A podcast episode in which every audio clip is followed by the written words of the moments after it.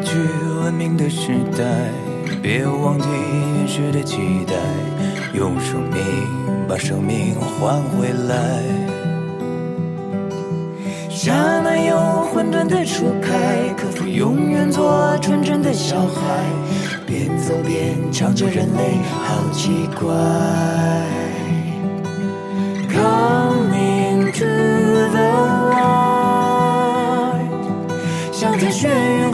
海，想地学静态，我想天地学同在。哦，Coming to the light，白首不买卖，万物都明白。大家好，这里是假期限定，我是 Heavy，我是培培。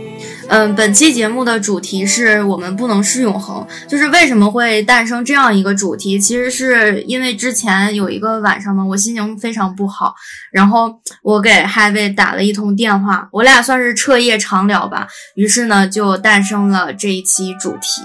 嗯，然后这个寒假我们三个就还有另外一个高中很好的同学，对，关系非常好。去了一次上海，然后这次上海的主题呢，我们其实是就并不是以游玩为主题，就更多的我们是看了很多展览。嗯，咱们这个除了展览，就是因为是为期十天的嘛，嗯呃，在疫情爆发之前，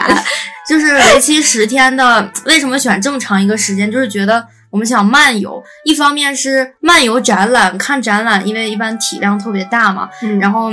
慢点看，会可能会身心更放松。嗯然后还有个就是我们呃随便呢，就是去到上海那种弄堂里面，漫无目的，随便的去逛，就是真的很享受这样的感觉和氛围，所以选了就是十天这么长的时间。就有一天我们本身就是要去一个书店，然后那个书店叫孤岛书店，顺便安利一下，它那个书店是整体书店都是以那种悬疑类的风格的小说为主。然后当时我们的计划是那天下午去孤岛书店，但是其实那天没有做的计划很详细，所以我们就去完书店以后，我们就就当时的、嗯、当天的安排其实结束了，然后我们就 沿着那个什么路来着？孤岛书店南昌路，哦，南昌路，反正就是沿的那条，对，就那一片儿。然后那一片儿就是各种其实很古老的那种什么，当时是老弄堂老弄堂。然后那天虽然说没有什么计划，但是就是跟朋友这种在街上闲逛，其实就感觉也很惬意。就是顺着这个南昌路，然后就漫无目的的走，看到哪个小的路口，哎，觉得好好看，就顺着往这边走。那一片儿是当年的法租界，然后我们就这样漫无目的的走走走，真的意外的发现了孙中山故居。其实我们在去之前，我们没有了解到这个，然后也没有就是呃很刻意的去查找攻略，然后要去到这个地方，是漫无目的，很惊喜的，然后哎突然发现了一下，就觉得特别惊喜，而且我记得。有一天，咱们是呃去了智屋看的陈丹青的那个 Shallow 的那个展览，嗯，然后看完展览，就是那个展览的体量不是很大。看完展览之后，我们就也是随便逛逛逛，然后就意外的发现了田子坊。其实田子坊在呃计划里面可能是后几天才会去到的，结果就没想到随便逛这么近，然后就是也去了田子坊那样的一个小的晚上去了嘛夜市吧，就觉得这样意外的发现就把好多地方串联起来，其实是一种惊喜。对而且我觉得这种 就是很意外的这种旅行，反而就是和朋友旅行的这种特色。就当然我们在之前也是做好过攻略的，但是就是你有的一些地方你是偶然发现的，再加上朋友之间就是爱好很相同嘛，所以你这种随意的旅游，而且我们对于我们三个来说，这样的旅游就是和朋友，不是和亲人带这种旅游，其实是人生的第一次。对对对，所以就觉得特别难忘，而且甚至回来之后，很多时候回想呀、怀念呀，不是那种特别宏大、特别盛大，我们可能在哪个展览面前合影啊这样的，反而都是那些非常小的事情。对可能我现在脑子里真的有一段画面，就是我们刚去上海的第一天晚上，然后咱们去完全家，买完东西，然后回到酒店的那条路上，就是。有有树，然后树的那个影子随风而在墙上的那种动，就是隐隐绰绰的那种感觉，就是在我脑子里留下了这样的画面。反而是这样的小事儿，然后还有那种就是比如说在公交车上，我们一起说笑，一起打闹，或者是还有就是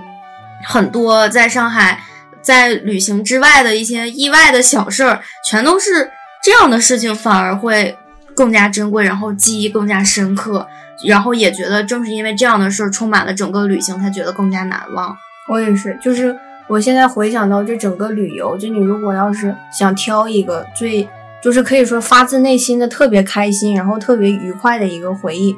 就反而不是他那几天中的哪一个展或者是哪一个事件，就是最愉快的一天是，就是顶多是三个人合集，就是合集合在那个酒店，然后又去了全家，然后当时那天晚上一起买了雪糕之类的。就你这么讲的话，它是一个很普通的一个回忆，但是你。就是和朋友，比如说是第一次旅行，第一次去这个超市，然后这些第一次，其实你之后的你们就是之后和这些朋友，你肯定还会有很多很多个旅行的。那当时的那种所有的第一次，它是不会再不会再复生的，对，它成为了你整个记忆里面最独特的一个回忆，独一无二。就可能很多年以后，我还是会去到上海，我还是可能跟这些朋友。或者也有其他人，或者是根本就是跟其他人，或者也是自己，但是都完全没有了第一次这样的感觉，因为它是第一次。对，就很珍贵的一点是，它并不是说这是这个城市是什么，或者是你去的是什么，或者是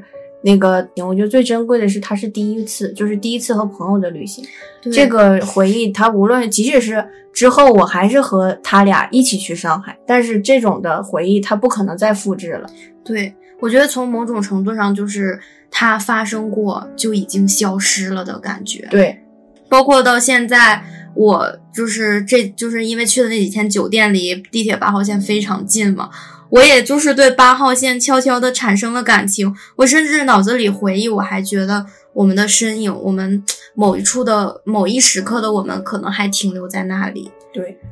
但是就是因为所谓的。就不是所谓，就是因为那样的第一次，我觉得我们回不去了。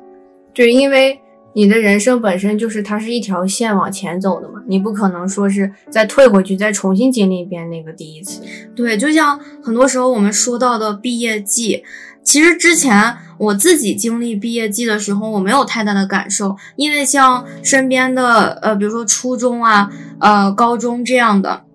包括像小学。我们身边的朋友，嗯，可能我们毕业了，我们关系好，我们还能再联系，因为是在一个城市，就是感觉很方便。但是像，嗯，大学了嘛，我这次经历了一次，就是大四学学长学姐们的一个毕业季，就是我心里特别特别难受的，就是，嗯，像这些的毕业，他们。毕业之后各奔东西，都去追求自己的梦想。他不一定留在这个学校的这个地方，就突然就觉得我曾经熟悉的那些人，可能未来永远都不会再见到了。就是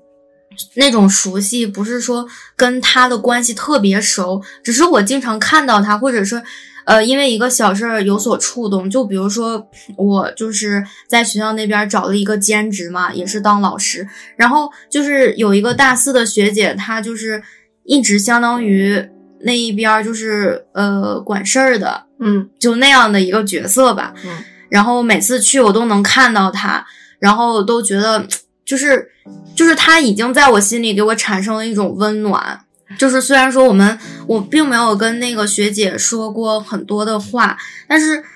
她现在一毕业了。我觉得如果下学期我再回到那个地方去上班，我觉得我可能再也见不到她了，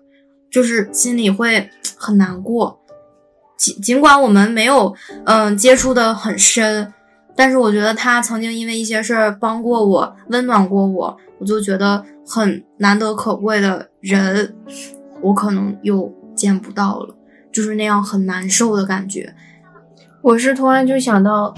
就是我小的时候有一个发小，然后那个发小其实要现在想想，他应该比我小很多，可能小个三四岁。但是我整个的，就是生活在平房的这种这种和楼房完全不一样的这种经历的整个童年的回忆，其实都是有有他存在的。然后呢，我们现在已经完全不联系了。但是就是那份回忆，你永远都是它，并不是说是有哪一个回忆是多么的重要的，你一下就能想到，反而是你在一些日常生活中，然后你在干什么？可能你当时只是在你在画画，然后你在上课，然后你看到了一个物一个物体或者你身边的一个东西，你一下就像串联一样，你就想到了你和那个发小的一些回忆。对对对。就是他没有，就有些时候其实印象深刻的，并不是你刻意的去记住的一些事儿，或者是非常宏大的事儿，反而都是那种小事儿。你回忆起来，你才觉得你在那个时候你是活过的，你是鲜活的，或者是这一个事情，这一个事情，呃，不，这个事情或者这个人，他因为一些小事才会给你印象很深刻。然后包括。就是这个毕业季里面送走了我比较熟悉的一些人，就是，就是曾经有一些学长学姐，他们说过，他们可能都没有做什么，他们就是说过一些特别激励我的话，帮助我的话，我甚至都觉得，嗯，整个我就非常感谢他们跟我说这些。他们毕业了之后，我觉得，呃，有些有些学长学姐他们继续。呃，努力去考研，有的可能去北上广这样的大城市去打拼自己。我就觉得以后，嗯，见到他们的机会，甚至说可以是没有。就是那天晚上在跟 Heavy 的聊天中，我就说到，可能有的时候我因为一件小事儿，我回忆起来了某个人，某个可能曾经觉得并没有那么重要的人说的并没有那么重要的一句话。但是我这个时候我想到他了，我想他了，但是我可能只能从我的脑海里，从我的记忆里找到这个人，然后我去跟他见面，我可能真的只能从记忆里、回忆里面去和他怎么说，构成一种连接。未来就像我们一直要往前走，一直要往前走，但是未来的连接我们已经没有了。对，我觉得就是之前我和培培聊电话的时候，我们我也听过他这个想法，我就觉得就是你。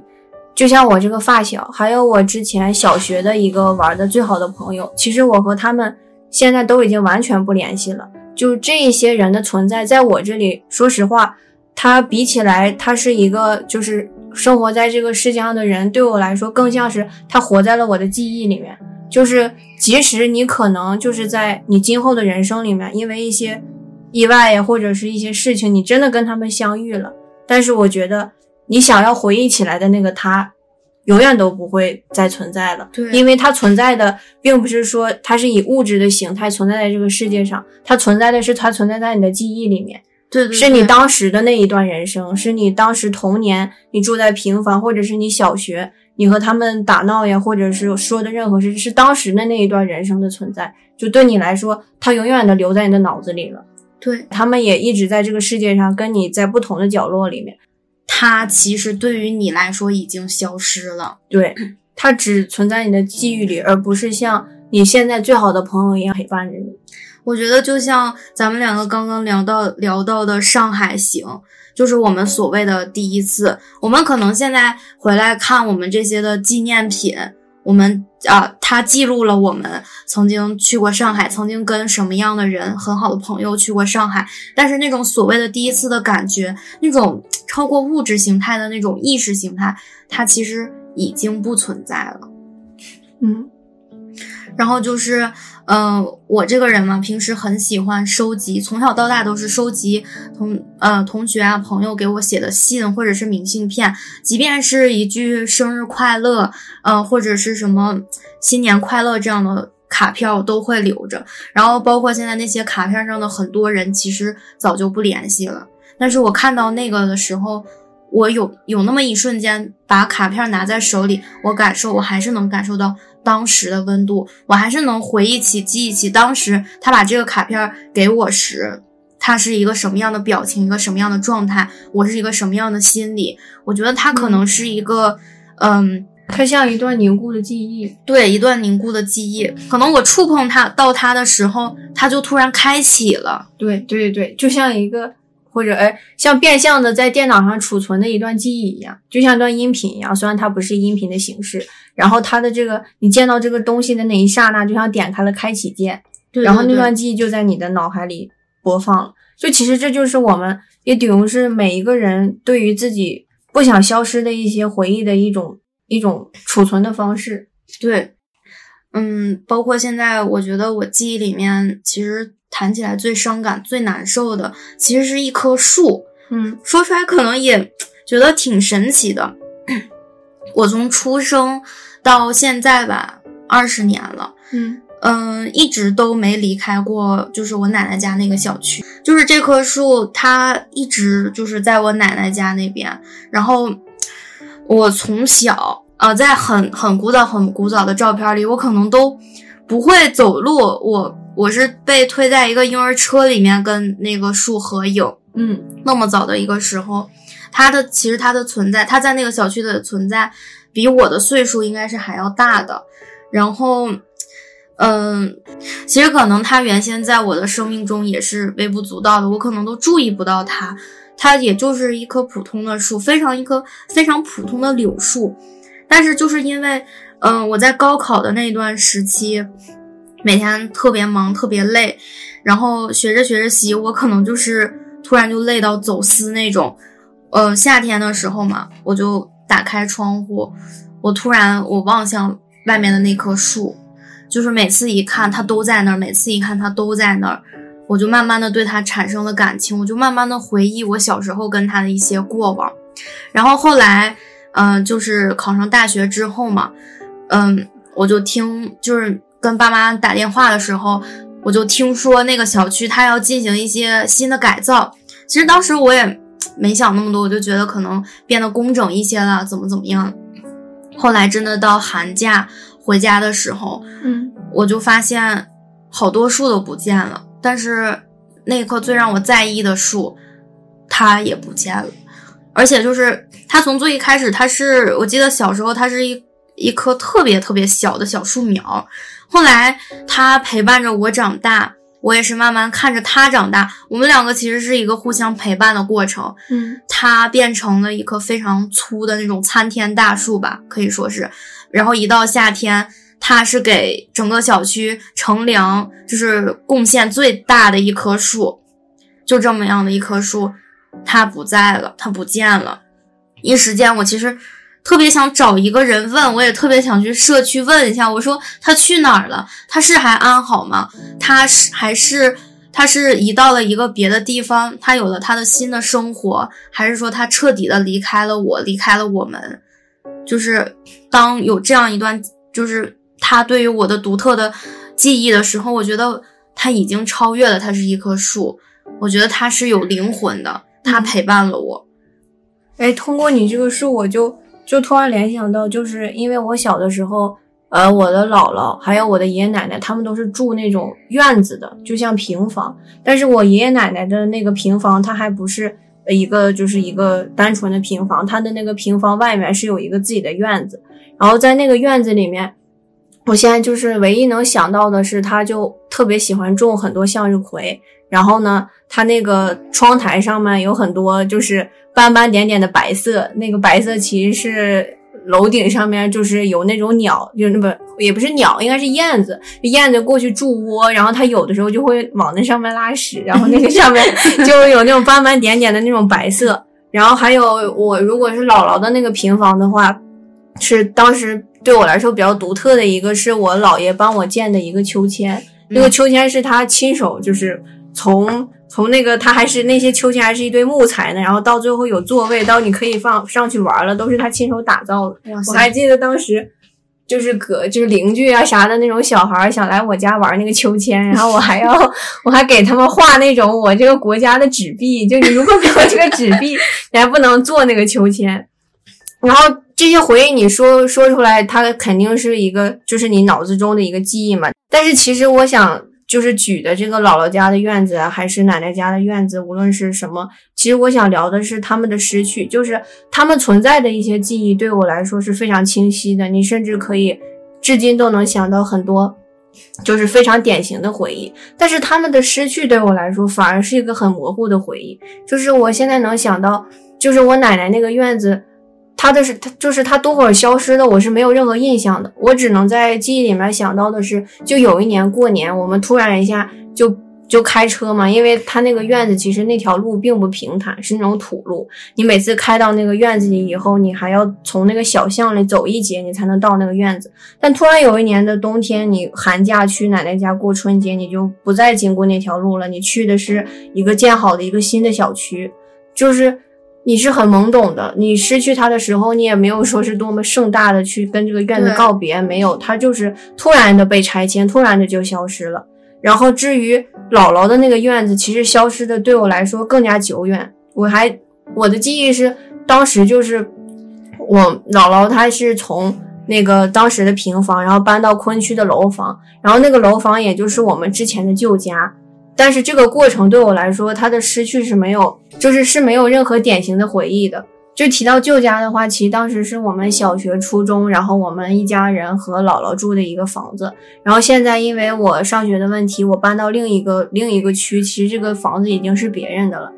这些之前的旧小区，然后再到之前的姥姥的平房，然后是奶奶的平房，你就会发现，其实你从小到大，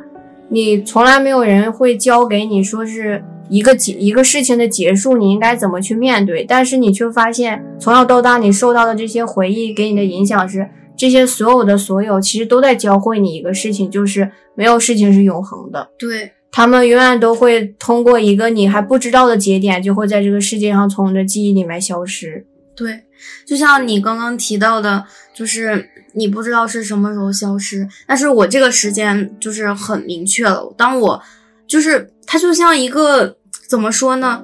当头一棒，对我来说就是当头一棒。当我满心欢喜的回到那个小区，回到那个家的时候，其实我第一面我就想，哎，我其实我每次。从外地回来，或者是从就是小时候是军训回来，我第一次每次走入那个小区，映入眼帘的都是他。嗯，而我那次，嗯，就是寒假回来，我回来的时候，我就想，我又能看到他了。但是当时我面对光秃秃的一切，我真的非常，就是说不上来的难受。嗯嗯，而且甚至在最后来，我在脑海里、记忆里反复的演练了告别。反复的，嗯，就是像拼图一样拼起我对他的记忆。为此，我还给他写了一段就是告别的话。嗯，在这里我给大家读一下，真的很难受。嗯，不知道你是什么时候来的，但你陪伴我已有十八年之久。嗯，这个是去年吗？啊，还是十八岁的时候写的。我终究还是没赶到见你最后一面。虽然工业与科技为生活带来了便利，也推动了一切前进与发展，但是它们冷若冰霜。小区映入眼帘的不再有生机勃勃的绿色，而是只有毫无生气的白色楼房。虽然曾经种树的地方都移为了平地，车位地方变得无比宽阔，但我无法想象，炎炎夏日终究还有谁可以为我们乘凉。我看着这光秃秃的大地，心中泛起悲伤；看着这个曾经有活力的小区街坊，现在却十分寂寞。他们终究还是离开了，他们是去另一个地方继续郁郁葱葱，还是早已在不经意间以另一种方式出现在我的身边？他们看起来似是微不足道，但却举足轻重。后来关于他们的故事，我无从知晓。但是关于这个街坊的故事，却是一叶知秋。就是，这是我现在对于这棵树的正式的告别。嗯，也是其实算是我对于它的告白。还有另一个就是，我对于现在工业城市的扩张，还有就是那种规划的一个发出的呐喊吧。嗯，真的就是你会觉得永恒，或者说是。人的一段记忆的结束，其实是一件很有意思的事情。就是人不需要特意去学什么所谓的结束，就你其实从小到大，你身边的回忆也好，或者是从自然类的东西出发也好，其实方方面面都在教你如何去结束一段记忆。对，就是，而且甚至我觉得这也是只是对我们的记忆来说，它不能是永恒的。其实包括在这次。嗯，上海当代艺术博物馆它那个树树的展览，嗯我对最后的那个影片作品叫做《逆火超级大火时代》，这个我印象非常深刻。其实它讲的就是，嗯，他从他从那个应该是九几年开始吧，呃，一直到现在，每年全球的各个地方它的这个森林大火发生的次数、发生的面积，以及它最后对地球产生的影响。其实嗯我想说的是，嗯，我我的家乡。我奶奶家楼下的这棵树，它给我带来了是弥足珍贵的记忆，以及一段，呃，情感。但是它可能对于很多生存，就是像这个超级大火的这个森林里面，这个森林，它对于每一个小动物，或者是对于生活在那儿的人们来说，别说一棵树了，可能是这一片森林都会对他们来说是非常珍贵的。但是就是在这样一个大火的这样一个意外的发生，嗯他们对于这些森林，对于这些树木，只能成为一种回忆。他们想要再见到这些树木，想要再见到这些生活在这片森林里的动物的时候，都只能去记忆里面翻找。其实，对于他们这样从记忆里面寻找过去的碎片，这就是一种离别。对于他们是一种离别，其实对于我们来说，何尝不是呢？我们的生命中、生活中也有非常多的离别。就是通过你这个，就是通过森林火也好，还有之前提到的一切的结束、离别也好，我就想到当时就是上一个寒假，也是我第一次就是上大学过的一个假期嘛。你平时的假期在高中之前，你的假期就是呃你和同学分开了，然后你放假，但是开学以后你见的还是那些人，然后你每天也照样还能见到你的爸爸妈妈之类的。但是这次寒假的这个假期给我来说很不一样的一个点，就是因为上了大学以后，你是要去到别的城市，甚至是别的省嘛。嗯，然后你对于高中同学的离别也并不是一个短暂的假期，然后开学还可以见到他们，而是你们要经历漫长的三四个月的分别。然后对于你的父母来说，你的各种的哥哥姐姐也好，你们其实都会经历一个很漫长的分别。就是这种很直白的分别，是在我之前的人生没有经历过的，所以我当时就在想，就是人为什么在你的方方面面的生活中，大大小小的生活中，你都要经历这么多的分别？然后最后其实就想到了一个很沉重的，也是每一个人都知道的一个点，就是人生本身就是一条像，就是一条平行线，一条直线一直在往前走，它没有后退的路，而等着你的终点是你根本无法想象的死亡。所以这就预制预立预示着人人类这个生物本身，或者说是这个地球上所有有生命的生物本身，他们的一切事物就永远都不会是永恒的。离别是人类，或者说甚至是动物，或者是每一个生物就必须要面对的一个命题。的确，其实就是你提到的这个方方面面，然后小到每一个个体，包括我自己个人。就是有一天我收拾家的时候，我翻出来好多以前小时候对我来说挺熟悉的东西，但是突突然某个节点不知道它为什么消失了。但是后来收拾家才知道它是被我堆堆在一起，堆在了一个角落里。然后当我再拿起这个东西的时候，我就突然越看它，我就越觉得哇，好神奇！就是这些这些熟悉的东西，看久了，就是可能这个东西它也没有被你瞎放到藏起来，它一直存在在你的桌子上。比如说小学的时候买的一根笔，到现在还没有舍得扔。我可能就是这么一个对我来说熟悉的东西，当我突然把它拿到手里，我就感觉。就是这个熟悉的东西，看久了，我才醒悟过来，他们是我过去生活的痕迹，我觉得特别可贵，一时间又特别感动。就是它证明，它证明了我曾经存在，曾经的我来到过这里，嗯，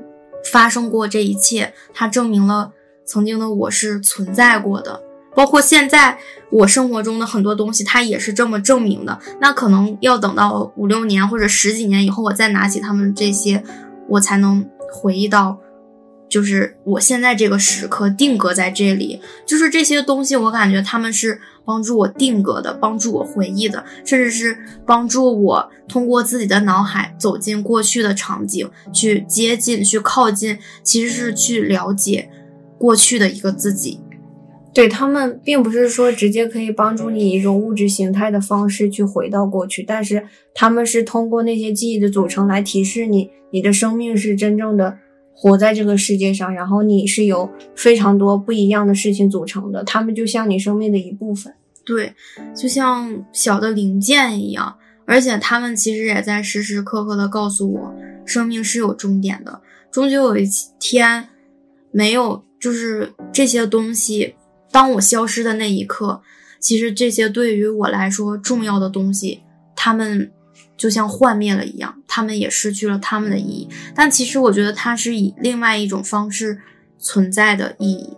就提到这里，我们还想说，我们这一期的主题是我们不能是永恒，但是其实在最后很想探讨一个问题是。永恒在这个世界上，如果以物质形态的话，它的确是不存在的。但是人类真的不可以抓住永恒吗？对我们，即便我们不是永恒的，但是我们可以去追求它。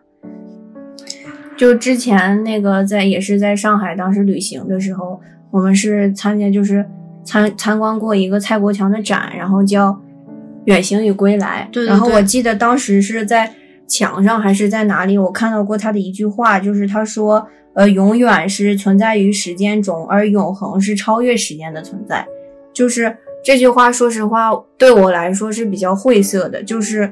永恒是将超越时间的存在，就是它的这种存在，或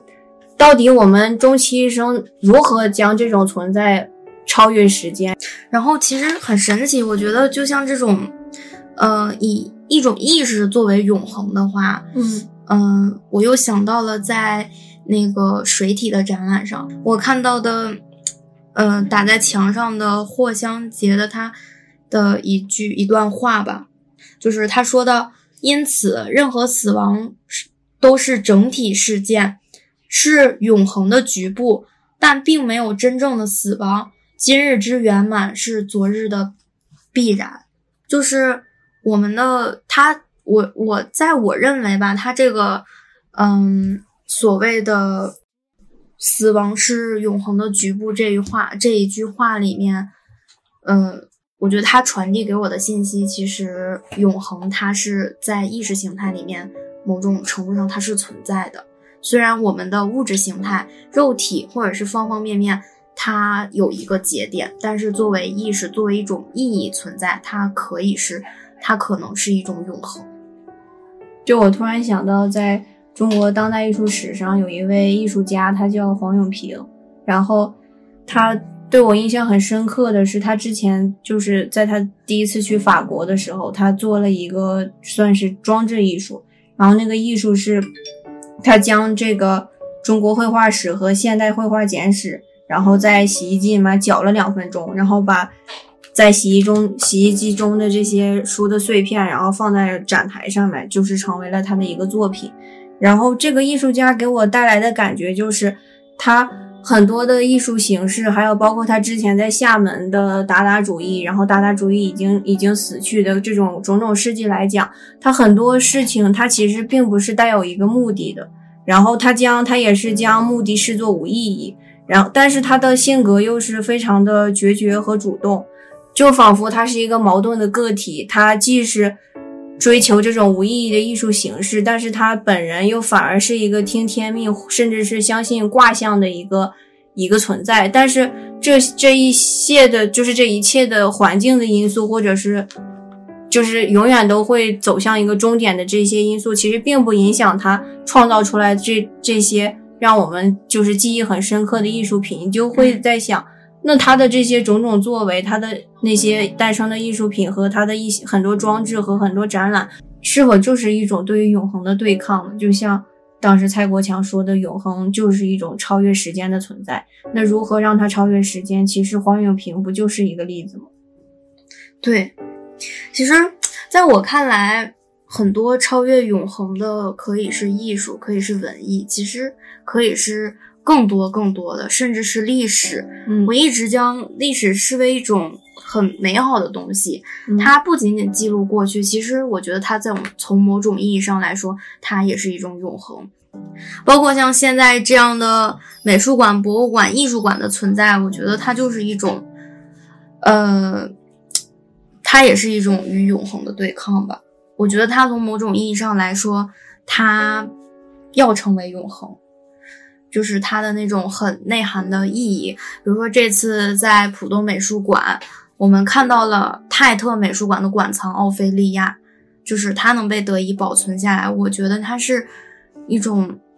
文化上面的璀璨，一种文化上面的永恒，它甚至是这个作品的永恒，它也甚至是呃人类历史上的一种永恒。对，而且也是这个艺术家的永恒。这其实我觉得他也是对于莎士比亚作品诠释的永恒，甚至他是莎士比亚的永恒。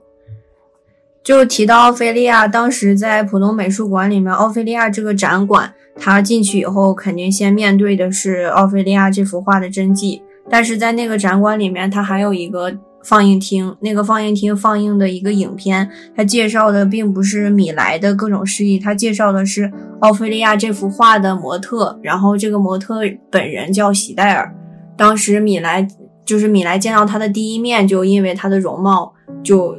就是直接就选中他作为这幅画的模特，然后席黛尔本人他其实也是学美术的，然后他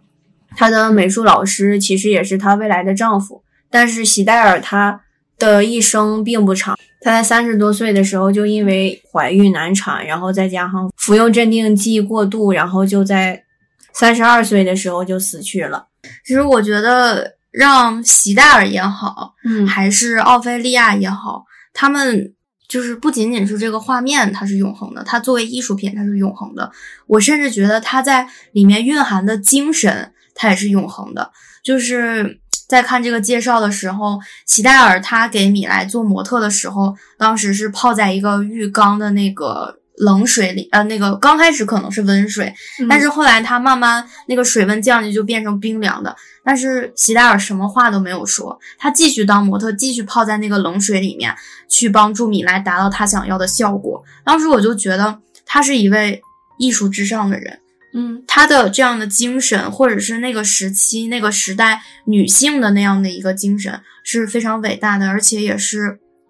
最终构成他成为永恒的，其实是他自己，他超越了一切的物质形态。奥菲利亚这个人物，她是莎士比亚的一个小说中的女主角。然后席黛尔她是真实在那个时代存在过的一位女性。然后你会发现，他们两个人的命运其实反而有一些相似。对然后在谈及今天我们不聊艺术家，只是聊我们普通人，我想到之前我在人物的公众号上就是读过一篇文章，然后那篇文章的标题叫《平原上的娜拉》。但是它的主人公是主人公是一位普通的农村女性，她叫刘小样。然后刘小样在，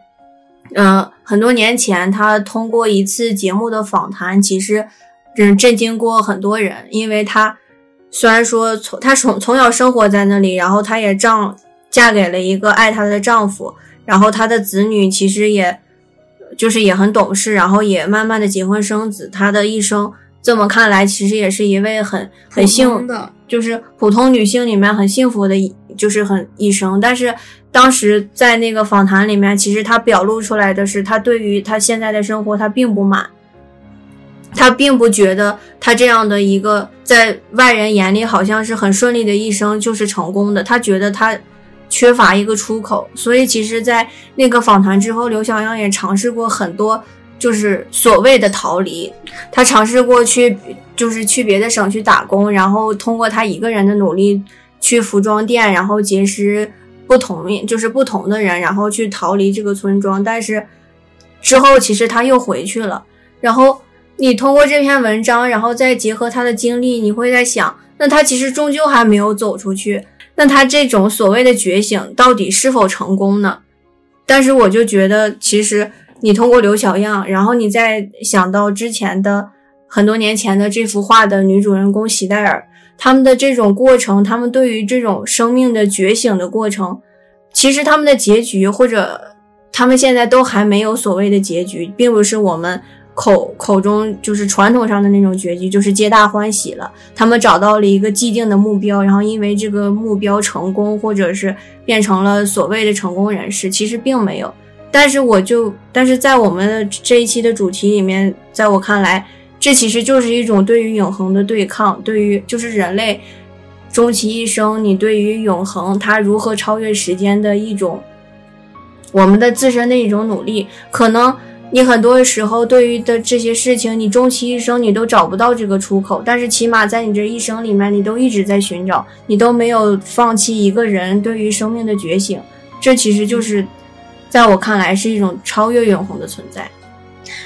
其实，就像对于席大尔来说，嗯，包括刘小样来说，包括对于我们每一个人来说，现在在我看来，其实死亡可能并不是终点，嗯甚至死亡它代表不了什么，它其实可能也许是一个另一个事情的开端，它作为一个结局，它可能也是作为一个开始。对。我们呃，其实我觉得在呃席戴尔，在刘小样，或者是我们每一个人去寻找与永恒对抗的这种方式的时候，它就其实这种永恒，它可能就已经在冥冥之中存在了。对，就是我觉得在人类对于永恒的这个永永久的命题里面，你的所谓的对抗和你这一生对于它的。嗯，追求也好，或者是就是探寻也好，在我眼里好像它并没有一个所谓的对错。我们慢慢的去走进了它，或者是我们走出了一个所谓对于生命定义的框架。嗯，聊到这里，就是我们对于本期的主题“我们不能是永恒”的所有的看法和见解。如果你对这一期的主题有不同的想法的话，欢迎给我们留言，也可以添加假期限定小客服的微信，分享你自己对于这些事情的看法。那么，敬请期待下一期的节目吧，拜拜，拜拜拜拜。When I dream the words are missing. Yes, I know the inner room so full of light that all the light